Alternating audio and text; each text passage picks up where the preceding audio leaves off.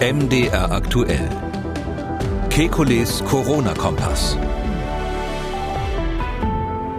Dienstag, 9. Juni, diese Ausgabe unseres Podcasts mit folgenden Themen. Welche Bedeutung hat es in der Corona-Pandemie, welche Blutgruppe ich habe? Bedeutet Blutgruppe A, dass ich ein viel größeres Risiko habe, im Falle einer Erkrankung mit einem schweren Verlauf rechnen zu müssen?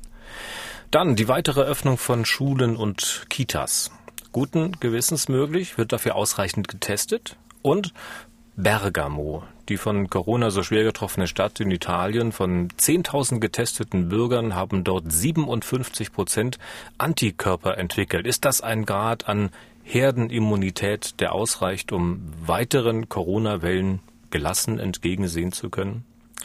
Wir wollen helfen, die vielen Meldungen rund um das neuartige Coronavirus einzuordnen und wir beantworten Ihre Fragen. Ich bin Tim Deisinger, Redakteur und Moderator bei MD Aktuell.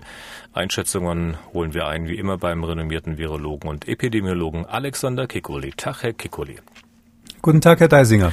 Ich muss äh, eingangs noch mal ganz kurz was zu unserer aktuellen Taktung sagen. Die meisten werden Sie ja registriert haben. Wir haben es ja auch ganz offiziell verkündet. Wir haben den Takt unseres Podcasts etwas reduziert. Sie bekommen ihn künftig dienstags, donnerstags und samstags. Die Lage hat sich etwas entspannt. Die Entspannung scheint sich auch zu verstetigen und so denken wir, dass wir mit zwei, drei Ausgaben in der Woche auch erstmal gut hinkommen. Natürlich schauen wir uns weiter aktuelle Studien an, beobachten die aktuelle Entwicklung und schauen auch, welche Fragen Sie auf dem Herzen haben. Und wenn es notwendig ist, dann kann man den Takt ja auch wieder erhöhen. Dies eingangs dazu. Kommen wir zu den aktuellen Dingen. Wie schon angedeutet, ähm, immer wieder erreichen uns ja Fragen zu den sogenannten Risikogruppen und da dieser Tage eine Studie rausgekommen ist in Bezug auf die Blutgruppen, häufen sich natürlich auch dazu Fragen, Herr Kekuli. Diese äh, Studie, diese Untersuchung, diese Veröffentlichung in Sachen Blutgruppen, vielleicht können wir überblicksmäßig zunächst mal sagen, was sagt die aus? Na, ganz kurz gesagt ist es so, dass eine ältere Vermutung, kann man sagen, die es schon länger gab, sich bestätigt hat, soweit man das sieht, ähm, nämlich, dass die Blutgruppe A, ähm, wahrscheinlich auch die Blutgruppe AB, ähm, ein höheres Risiko für schwere Verläufe bei Covid-19 bedeutet.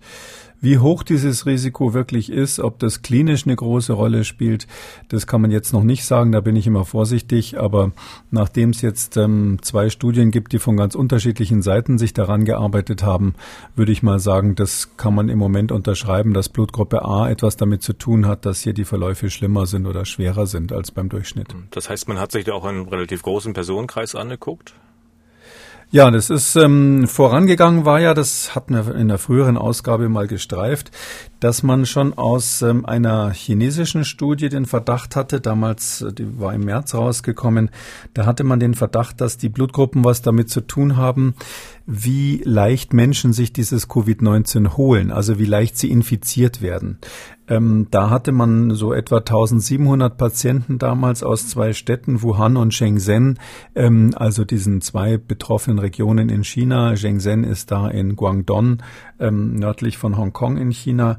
Ähm, äh, da hatte man äh, die Patienten untersucht und einfach nur festgestellt, hoppla, die Blutgruppe A ist bei denen, die da krank sind oder auch besonders schwer krank sind, häufiger als beim Durchschnitt in der jeweiligen Region. Man kann so grob sagen, ungefähr ein Drittel der Menschen hat Blutgruppe A normalerweise und es war eben häufiger. Und daraus haben die geschlossen, man könnte daraus schließen, dass vielleicht die Menschen leichter dieses Covid-19 bekommen, wenn sie Blutgruppe A haben. Ähm, das passte zu Daten von SARS aus dem Jahr 2003. Damals war es nämlich auch schon so, dass ziemlich viele Studien gezeigt haben, dass die Blutgruppe A mit ähm, häufigeren Infektionen assoziiert ist.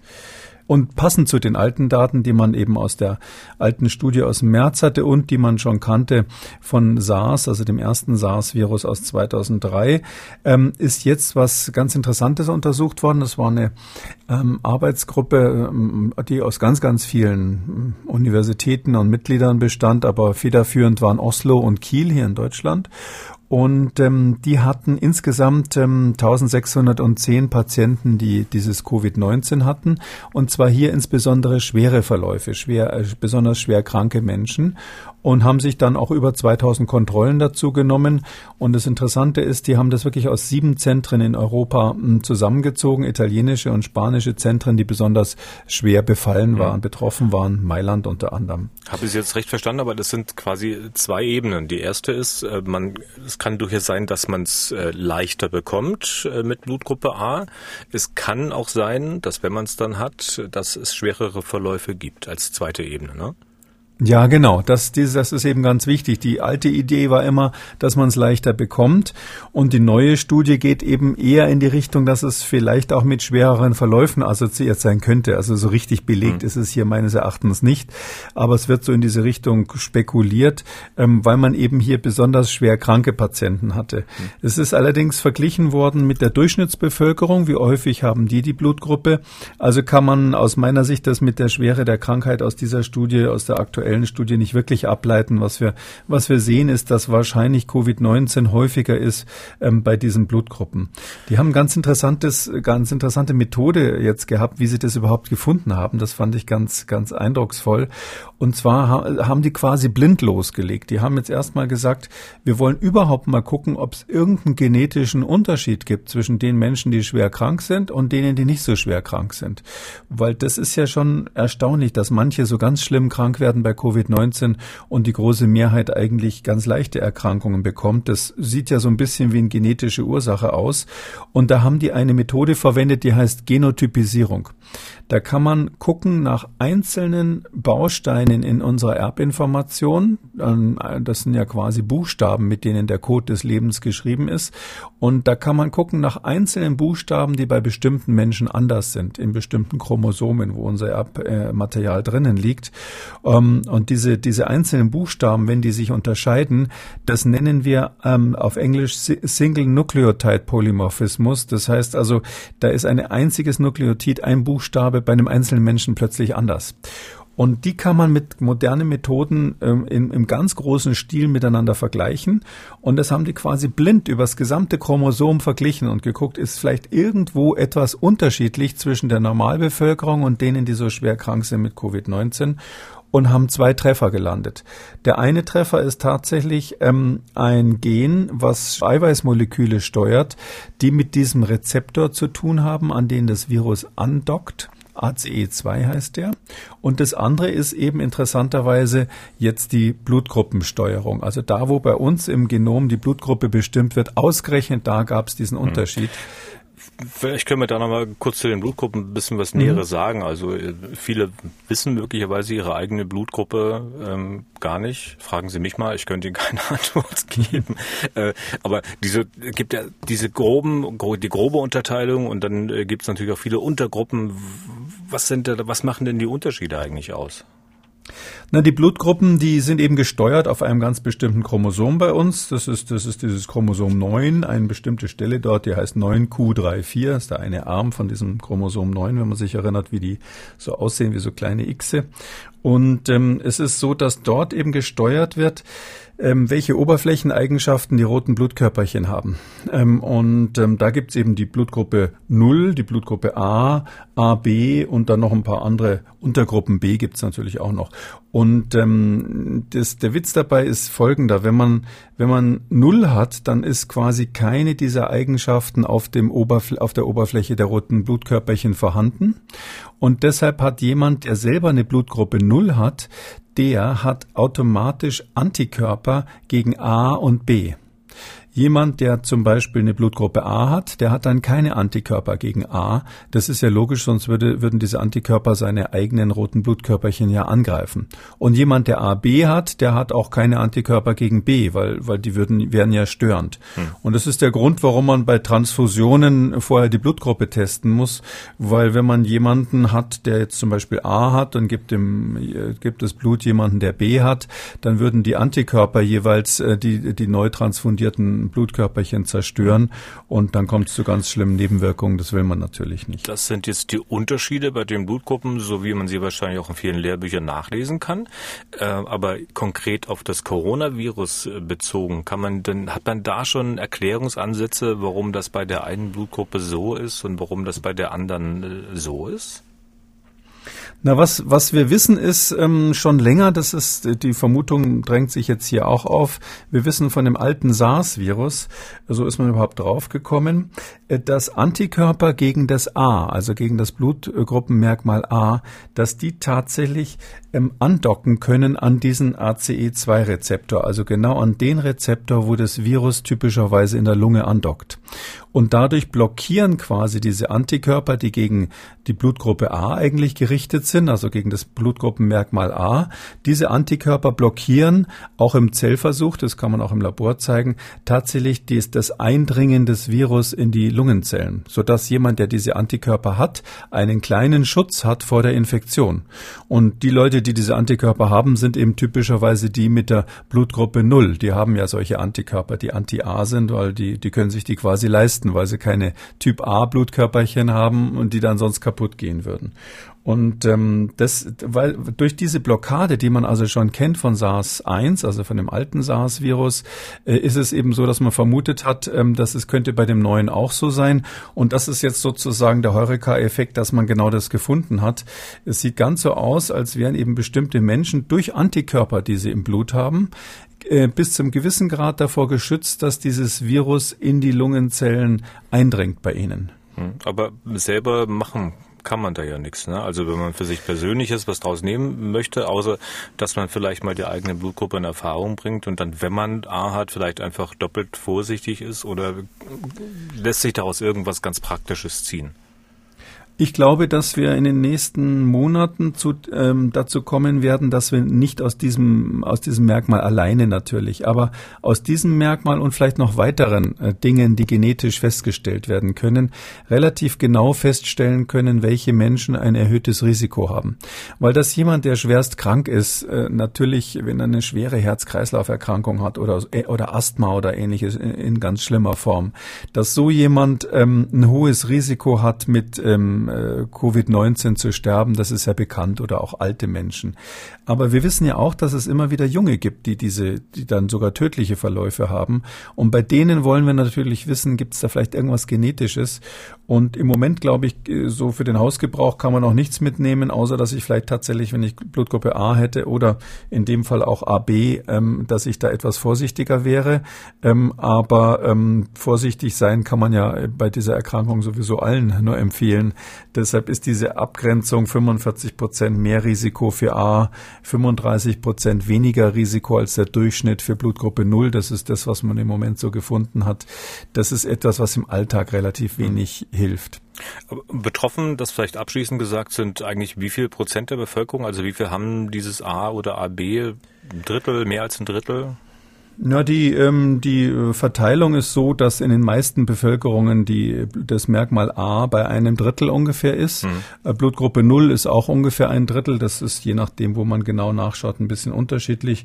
Und AB ist sehr, sehr selten, kann man sagen. Ähm, übrigens sind diese Blutgruppen auch mit anderen Erkrankungen assoziiert. Wir wissen zum Beispiel, dass Menschen, die AB haben, häufiger dement werden. Das ist ein relativ deutliches Risiko, bei manchen Studien über 50 Prozent, ähm, sodass dass wir auch da den Verdacht haben, das kann was mit Thromboseneigung zu tun haben oder auch mit ähm, Krankheitserregern, die wir bis jetzt noch nicht so auf dem Schirm haben, dass diese, dass diese Antikörper, die bei unterschiedlichen Blutgruppen unterschiedlich sind, dass die eben was damit zu tun haben, gegen welche Krankheiten man geschützt ist und gegen welche nicht. Okay, Punkt an dieser Stelle zu diesem Thema. Wir haben es natürlich weiter im Auge und schauen, was es da für weitere Erkenntnisse in den nächsten äh, Wochen gibt. Ähm, Schulschließungen äh, beziehungsweise Schulen hierzulande. Da geht's ja wieder holter die Polter, äh, äh, ziemlich durcheinander. Generell wird weiter geöffnet. Äh, muss man natürlich schauen, ob das mit Maß passiert. Aber jetzt ist dieser Tage auch noch eine Studie veröffentlicht worden von der University of Oxford, ähm, die besagt, ich konnte nur mal kurz drüber fliegen, dass Schulschließungen offenbar eines der, wenn nicht sogar das effektivste Mittel war, um die Pandemie zu bekämpfen. Ja? Ja, das ist jetzt tatsächlich eine interessante Studie, die ist gerade ganz aktuell rausgekommen. Ähm, die haben die, die Gretchenfrage versucht zu beantworten, was natürlich ganz viele zurzeit untersuchen. Darum muss man sagen, das ist nur ein kleiner Meilenstein. Die haben neun verschiedene Maßnahmen verglichen in 41 Ländern. Das ist eine ganz, ganz große Studie und versucht äh, statistisch irgendwie rauszukriegen, welche Maßnahmen haben denn bezüglich der Verringerung dieser Reproduktionszahl R irgendetwas gebracht.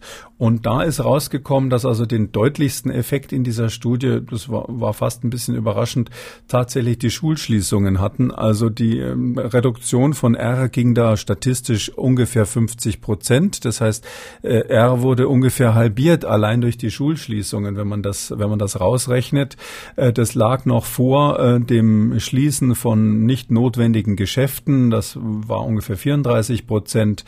Ähm, oder auch, äh, was ich interessant fand, auch auch effektiver als ähm, die Zusammenkünfte von Menschen ähm, zu limitieren. Also äh, diese, dieses Kontaktverbot, ähm, das war weniger effektiv. Man konnte in der Studie auch zeigen, dass Kontaktverbot ähm, mit einer Maximalgrenze von 10 deutlich ähm, effektiver ist ähm, als zum Beispiel Kontaktverbot mit einer Ma äh, Höchstgrenze von 100 oder 1000.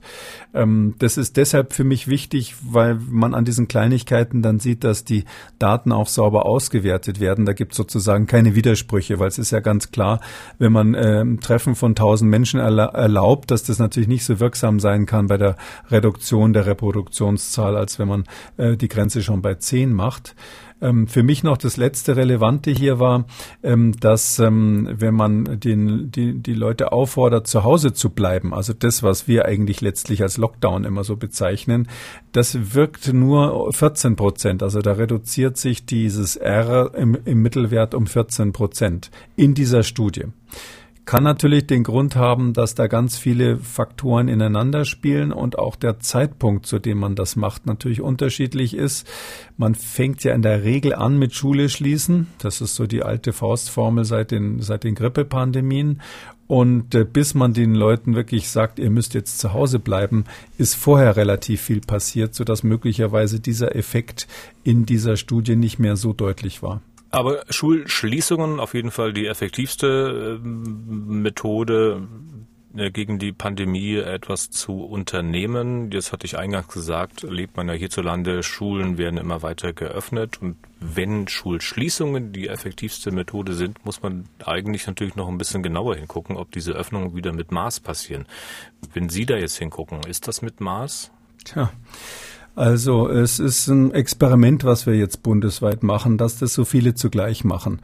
Ähm, man muss vielleicht noch dazu sagen, wenn so eine Schulschließung effektiv ist, dann kann es verschiedene Gründe haben. Einer ist ja der, dass möglicherweise die Kinder selbst ansteckend wären. Da muss man einfach betonen, das ist noch nicht klar. Ähm, auch die deutsche Studie von Christian Drosten wurde ja in, insofern revidiert und diese entscheidende Aussage, dass die Konzentration von Viren in Rachen überall gleich ist bei Erwachsenen und bei Kindern, das wurde ja nochmal modifiziert. Also da wissen wir es nicht, ob die Kinder jetzt genauso ansteckend sind wie Erwachsene oder nicht, weil die Schulschließung, die kann ja auch indirekte Effekte haben. Zum Beispiel, dass die Eltern dann zu Hause bleiben, weil sie auf die Kinder aufpassen müssen, ähm, oder dass die Kinder ähm, dann, dann einfach aus anderen Gründen andere Kontaktverhalten haben und ähnliches. Aber ähm, ja, wenn man jetzt die Schulen wieder aufmacht, ähm, meine ich, dass wir, wenn wir nach Frankreich schauen, natürlich Sorge haben müssen. Da sind schon zahlreiche äh, Schulen wieder zugemacht worden, nachdem man sie vor einigen Wochen geöffnet hat, weil es eben äh, mehr oder minder große Ausbrüche gab. Wenn ich nach Israel gucke, da ist es so, dass fast 100 Schulen in Israel wieder zugemacht werden mussten. Die Israeli haben ja sehr, sehr früh ähm, ähm, so eine Art Lockdown verhängt. Der war deutlich strenger als das, was wir in Deutschland hatten. Und ähm, haben deshalb eigentlich die, die Krankheit sehr gut im Griff gehabt, waren in einer Situation, kann man sagen, wo wir jetzt eigentlich sind. Und haben dann auch sehr, sehr zügig die Schulen alle wieder aufgemacht, hauptsächlich auf politischen Druck natürlich. Das ist ja auch nachvollziehbar. Und jetzt müssen sie sie wieder zumachen. Es wird sogar diskutiert, ob man einen landesweiten Lockdown wieder macht dort. Also mh, mm, wir müssen einfach hoffen, dass es bei uns gut geht, aber ich sage mal, eine so, so ganz, so 100 Prozent zuverlässig bin ich da ehrlich gesagt nicht. Sie haben auch immer wieder gefordert, dass das Ganze von umfassenden Tests begleitet wird. Wenn wir jetzt mal nach Sachsen schauen, ich glaube, da macht man an mehr als einem Dutzend Schulen umfassende Tests. Also da wird sozusagen wirklich durchgetestet, um mal zu schauen, welche Auswirkungen hat diese Öffnung. Das schützt jetzt den Einzelnen an einer Schule, in der vielleicht nicht getestet wurde, nicht wirklich, aber aus epidemiologischer Sicht macht äh, so eine Stichprobe, sage ich mal, Sinn. Reicht das aus? Ähm, das ist zumindest extrem wichtig. Man, wir nennen das ja Begleitforschung. Ja. Das heißt also, man macht irgendeine Maßnahme und guckt dann zugleich mal ganz genau hin, was es bewirkt. Ich hätte mir ehrlich gesagt gewünscht, dass man genau das früher gemacht hätte, aus, aus, aus mehreren Gründen. Der eine ist offensichtlich, dass natürlich die ähm, Gefahr besser im Griff zu, zu halten ist, wenn man nicht alle Schulen zugleich aufmacht und dann die Begleitforschung macht. Und ähm, der andere Grund ist ein, äh, bisschen fernliegender. Und zwar ist es so, wir haben ja jetzt äh, wesentlich weniger Fälle als noch vor ein paar Wochen. Und ähm, deshalb werden wir jetzt auch weniger Effekte sehen. Selbst wenn wir jetzt diese Begleitforschung machen, wird es ganz schwierig zu sein, das dann statistisch rauszurechnen. Äh, Lag es jetzt wirklich an der Schulöffnung oder an was anderem, wenn dann die Fälle wieder hochgehen? Das wäre sicherlich vor ein paar Wochen ähm, bessere Bedingungen gewesen, weil die Fallzahlen noch höher waren. Umgekehrt gibt es jetzt in die Zukunft blickend bei all diesen Forschungen ähm, die Sorge, die ich wirklich habe, ähm, dass wir dadurch, dass wir jetzt aus verschiedenen Gründen durch unsere Maßnahmen vielleicht vielleicht auch durch den Sommer einfach eine stark sinkende Fallzahl haben, dass wir das Fenster verpassen, in dem wir solche Forschung überhaupt machen können. Das betrifft die Effekte von Schulschließungen, das betrifft die Therapie von bestimmten Medikamenten. All diese Dinge kann man ja nur machen, wenn es auch Fälle gibt. Und ich habe so ein bisschen Sorge, dass wir dann ähm, am Ende dieser Welle, die, die jetzt ja im Sommer offensichtlich zu Ende geht, dass wir am Ende dieser ersten Welle nicht so viel schlauer sind als vorher und dann im Herbst wieder anfangen zu diskutieren diskutieren, ob es sinnvoll ist, Schulen zu schließen oder nicht. Ähm, deshalb ganz wichtig, diese Begleitforschung. Ja, muss man jetzt machen, ist schon fast ein bisschen zu spät mhm. dafür. Man hätte vielleicht noch ein bisschen bessere Ergebnisse, wenn man jetzt nicht nur an ausgewählten Schulen testet, sondern äh, eigentlich wirklich umfassend. Ich meine, das wäre ja doch für den äh, normalen Schulbetrieb eigentlich auch notwendig, oder? Na, das eine ist ähm, sozusagen die Forschung. Also als Wissenschaftler finde ich das natürlich interessant, die Ergebnisse zu haben. Aber dann gibt es natürlich klar, das andere ist die politische oder die Sicherheitsfrage. Ähm, da äh, steht nach wie vor meine Forderung und das kann ich nur noch mal wiederholen. Ich sehe überhaupt nicht ein, warum wir unsere bundesweiten ähm, äh, Testkapazitäten, die wir haben, ähm, nur zu einem Drittel auslasten im Moment. Zwei Drittel sind nicht ausgelastet und ähm, trotzdem aber nicht einmal in der Lage sind, mal solche Pooltests zu machen, wo man halt dann zumindest mal eine ganze Kindergartengruppe oder eine ganze Grundschulklasse auf einmal testet. Die sind ja wahrscheinlich sowieso alle negativ. Das heißt, ein Test für alle reicht und wenn so einer dann positiv ist, kann man ja nachuntersuchen. Also das, das muss ich sagen, das kann ich, ich verstehe es nicht, nicht so wirklich, warum woran es liegt, weil ähm, wenn ich den Bundesfinanzminister höre, liegt es ja offensichtlich nicht am Geld bei uns. Sollte es auch nicht liegen, weil es ja nur wirklich eine, eine prophylaktische Maßnahme ist und vorbeugen ist immer besser als hinterher Geld ausgeben. Aber das kann ich nicht so richtig nachvollziehen, warum das nicht gemacht wurde, muss ich ehrlich sagen. Da kommt jetzt der Bundesgesundheitsminister kommen und mit hier so einem ich habe es hier liegen, so ein Packen Papier, Wedeln überschrieben mit Verordnung zum Anspruch auf bestimmte Testungen für den Nachweis des Vorliegens einer Infektion mit dem Coronavirus SARS-CoV-2. Die tritt heute heute in Kraft. Damit sollen Tests ausgeweitet werden. Ähm, damit können auch Personen getestet werden, die keine Symptome haben. Äh, allerdings, wenn ich das so überfliege, ne, also ähm, das Gesundheitsamt, äh, der behandelnde Arzt entscheidet, ob ein Test durchgeführt wird. Also das kann ich persönlich jetzt nicht machen. Oder wenn man mal bei den Pflegeheimen reinschaut, äh, da steht zum Beispiel, dass dort zwar ähm, rein Testungen gemacht werden können, aber immer nur, wenn in der jeweiligen Einrichtung ein Fall aufgetreten ist. ist äh, das, ich habe den Eindruck, das geht so ein bisschen in diese Richtung, die Sie fordern, aber es bleibt auf dem Drittel des Weges, vielleicht auf der Hälfte stehen. Ich muss äh, zugeben, ich weiß nicht, was da hinter den Kulissen gelaufen ist. Der Bundesgesundheitsminister hat ja schon vor vielen Wochen angekündigt, ähm, dass er die Testungen ermöglichen will, auch wenn es eben nicht äh, krankheitsbezogen ist. Ähm, bisher steht ja einfach die, die Empfehlung im Raum immer noch des Robert-Koch-Instituts, nur krankheitsbezogen zu testen.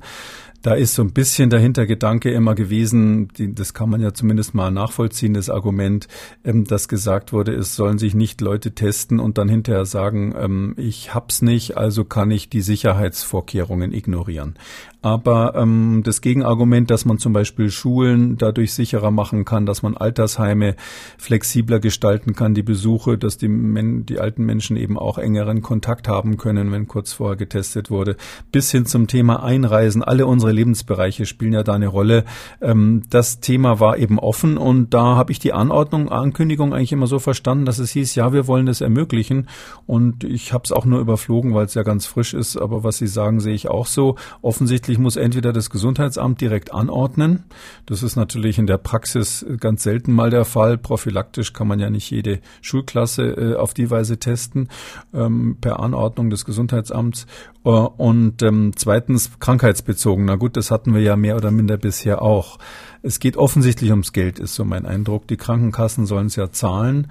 Und ähm, die Krankenkassen haben wahrscheinlich, das vermute ich jetzt mal so ins Blaue gesagt, wenn es nicht irgendwas mit Krankheit zu tun hat, äh, sind wir nicht zuständig. Und deshalb ist das höchste der Gefühle für die, dass sie eben dann zahlen, wenn eine Kontaktperson eines bekannten Kranken getestet werden soll. Das, das kann man ja noch so indirekt begründen. Aber ähm, da wird sicherlich eine Weigerung gegeben haben, dass die Kassen jetzt für das generelle prophylaktische Testen aufkommen sollen. Es ist ja, das sagt der Bund ja auch, eine versicherungsfremde Leistungen. Da sagt der Bund aber auch dazu, äh, dass ja wir zahlen ja einen Bundeszuschuss aus Steuermitteln für versicherungsfremde Leistungen. Also könnte das mal machen. ähm, ja, soweit. Und man muss an der Stelle natürlich daran erinnern, ähm, äh, das Bashing des Bundes ähm, ist, ist eine Sache, aber aber der Bund ist natürlich zwar zuständig dafür festzustellen, was die Krankenkassen zahlen sollen, ähm, aber der Bund kann sich nicht einmischen oder nur Empfehlungen abgeben bei der Frage, was die Länder für Tests anordnen und selbst dann auch sozusagen von Staatswegen äh, bezahlen. Und letzteres wäre ja notwendig, um die Sicherheit in Heimen und, und Schulen und so weiter herzustellen. Kann man denn das zum Schluss bei, zu den Tests gefragt, äh, einen Überblick geben? Sie sprechen davon, wir sollten die Testkapazitäten, die wir haben, ausnutzen. Weiß jemand, wie groß diese Kapazitäten mittlerweile sind? Also wie viel könnten wir ähm, testen? Die ähm, Testkapazitäten werden ja nur so ungefähr dem Robert-Koch-Institut gemeldet. Das hängt von vielen Faktoren ab, zum Beispiel wie der Nachschub dann ist tatsächlich von den Reagenzien. Aber das, was zurzeit gemeldet wird, liegt so in der Größenordnung von 1,2 Millionen Tests pro Woche und ungefähr ein Drittel davon wird genutzt im Moment. Getestet hat man auch in Italien. Das ist vielleicht am Ende eine ja vielleicht gute Nachricht von dort nach all den vielen schlechten getestet in Bergamo, also in der Stadt, die so oft in den Medien war, die so hart getroffen war von Corona. 10.000 Leute hat man dort getestet und man hat festgestellt, dass 57 Prozent der Getesteten Antikörper entwickelt haben. Ist das jetzt letztlich wirklich eine gute Nachricht? Ich meine, die 57 Prozent, die sind ja ziemlich nah an der Zahl, von der immer hm, gesprochen wird, wenn da von Herdenimmunität die Rede ist, ne? Ja, also die ähm, rein statistische, rein, rein mathematische Herdenimmunität wird so bei 60 bis 70 Prozent erreicht. Das liegt daran, ähm, dass dieses R0, also die Höchstgeschwindigkeit der Ausbreitung bei diesem Covid-19, liegt eben in der Größenordnung von drei. Das heißt, einer kann drei anstecken, wenn, wenn, das, wenn das Virus sich komplett ungehemmt ausbreitet. Das heißt, man muss dann zwei von drei ähm, Ansteckungen verhindern, sind 66 Prozent, äh, um ähm, R auf eins zu bringen, also die Ausbreitung dann äh, mehr oder minder zu stoppen. Äh, so wird es quasi berechnet nach so einem einfachen Dreisatz. In der Praxis ist es so, dass wenn man mehr als 50 Prozent Immune hat, dass das einen ganz massiven Effekt auf die Ausbreitung hat mm, und zwar schon eine deutliche, äh, einen Herdenschutzeffekt, einen herdenprotektiven Effekt hat, auch wenn es noch keine volle Immunität ist. Aus dem Grund, weil ja bestimmte Teile der Bevölkerung ähm, besonders sozial aktiv sind und eine hohe Chance haben, sich das Virus einzufangen. Und wenn die geschützt sind, und die werden ja natürlicherweise als erstes infiziert und dann damit auch als erstes geschützt, dann üben die quasi einen protektiven Effekt auf die anderen aus, die eher so in Nischen sind, also sprich zum Beispiel ältere Leute, die zu Hause sind und gar nicht so viel Kontakte haben. Aus dem Grund genügt also so 50 Prozent, um einen ganz, ganz deutlichen Effekt zu haben. Ich bin da bisschen vorsichtig bei den Daten aus Bergamo, weil das ja jetzt nur Verlautbarungen dort von den Politikern oder von der Verwaltung waren. Mhm. Ähm, wir wissen nicht genau, welche Methode die genommen haben. Es ist nämlich so, dass diese Schnellteste, die man manchmal im Fernsehen sieht, wo man sich einen kleinen Pixar in den Finger macht und dann auf so einem kleinen Plastikkassette quasi einen Blutstropfen drauf macht und dann eine Bande sieht, diese Antikörperschnellteste, die sind nicht sehr zuverlässig. Zumindest ganz viele von denen gelten als unzuverlässig. Ähm, Im Gegensatz dazu gibt es einen Test, der im Labor gemacht wird, wo man das dann einschickt an ein größeres Labor.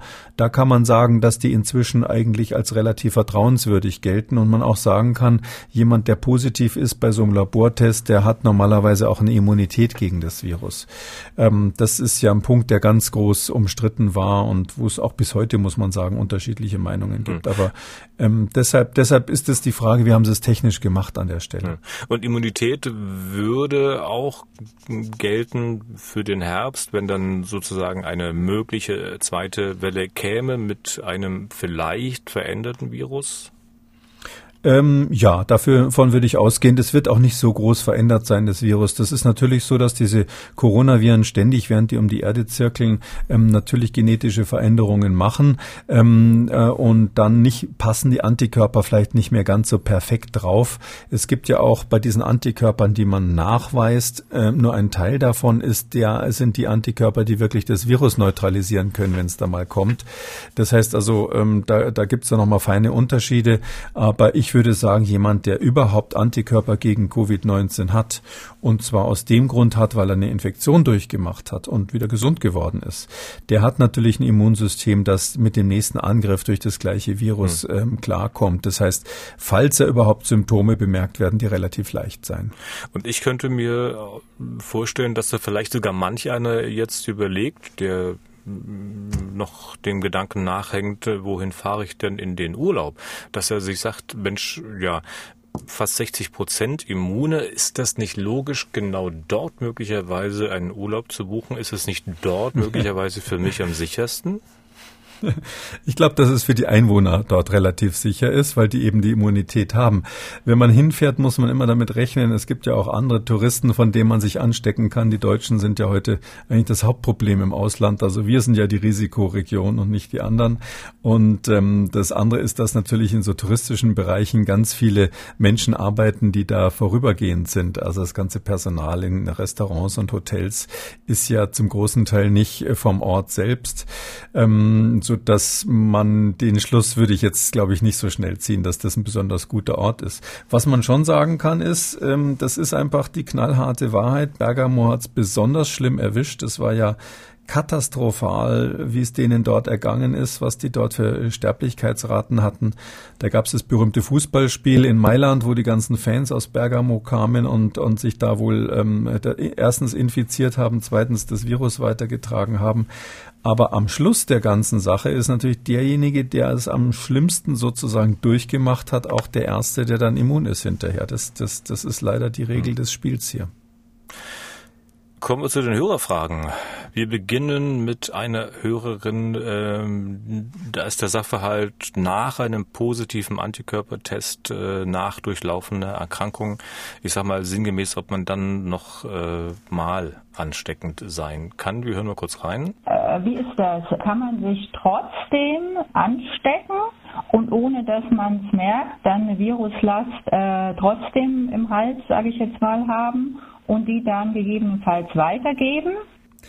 Es geht um jemanden, der sich schon offensichtlich schon mal angesteckt hat, der ganz sicher positiv war, mhm. ob der später nochmal sich anstecken kann.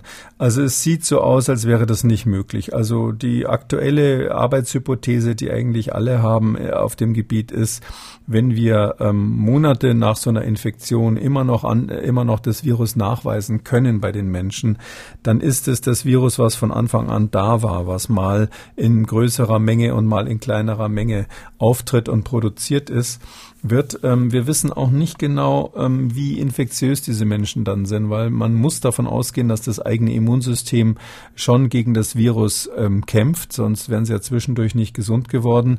Und ob es dann zu ausreichend hohen Viruskonzentrationen, ähm, zum Beispiel im Rachen kommt, dass man jetzt andere anstecken kann, das ist eigentlich nicht klar, weil ähm, es ist ein Unterschied, ob man in so einem PCA-Test ähm, irgendwelche Viruspartikel nachweist, die können entweder tot oder scheintot oder halbtot sein sozusagen, äh, oder ob man wirklich ein infektiöses Virus hat, was zum Beispiel ähm, äh, in Zellkulturen nachgewiesen werden könnte. Also in dem Sinn, dass man das Virus dann äh, im Labor wirklich zur Vermehrung bringt.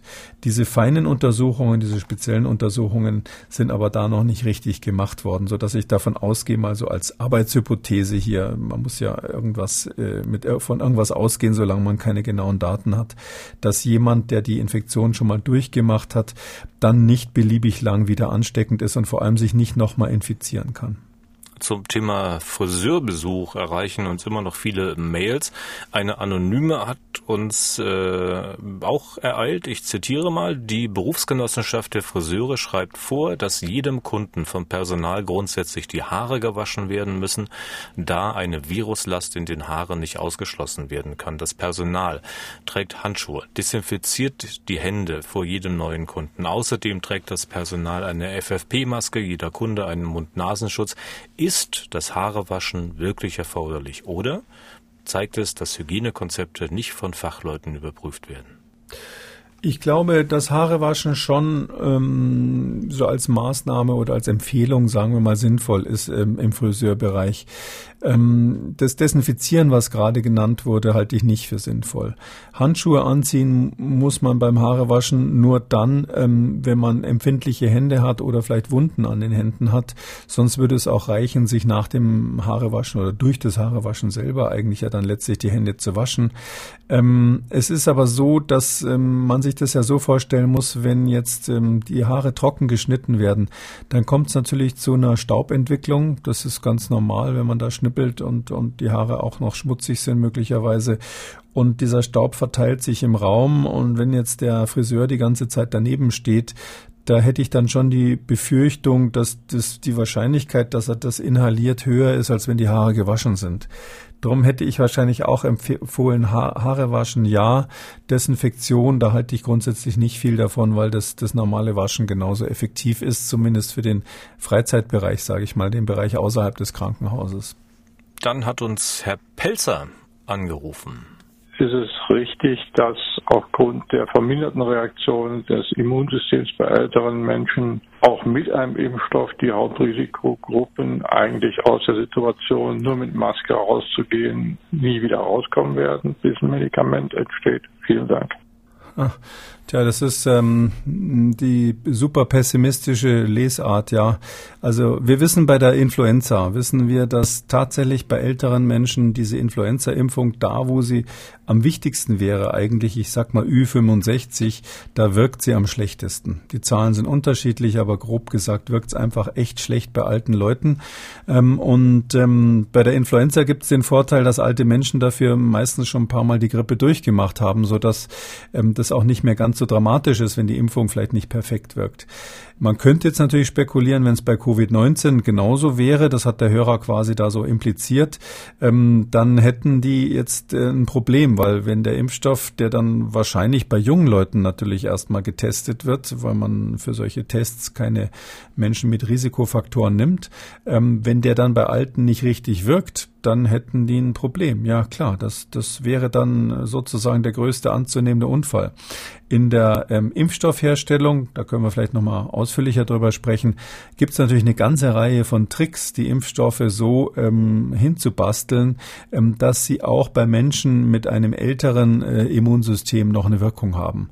Ähm, aber wenn all diese Tricks versagen sollten und man es nicht hinkriegt, einen bei alten Menschen wirklich wirksamen Impfstoff ähm, äh, zu entwickeln, äh, dann ist das ein Problem, weil man dann die Personen, die man eigentlich am meisten schützen müsste vor der Infektion, ähm, am schlechtesten schützen kann. Und zum Abschluss noch eine Frage von Herrn Bollmann. Eigentlich auch eine ganz praktische. Wenn ich einkaufe, trage ich eine FFP3-Maske.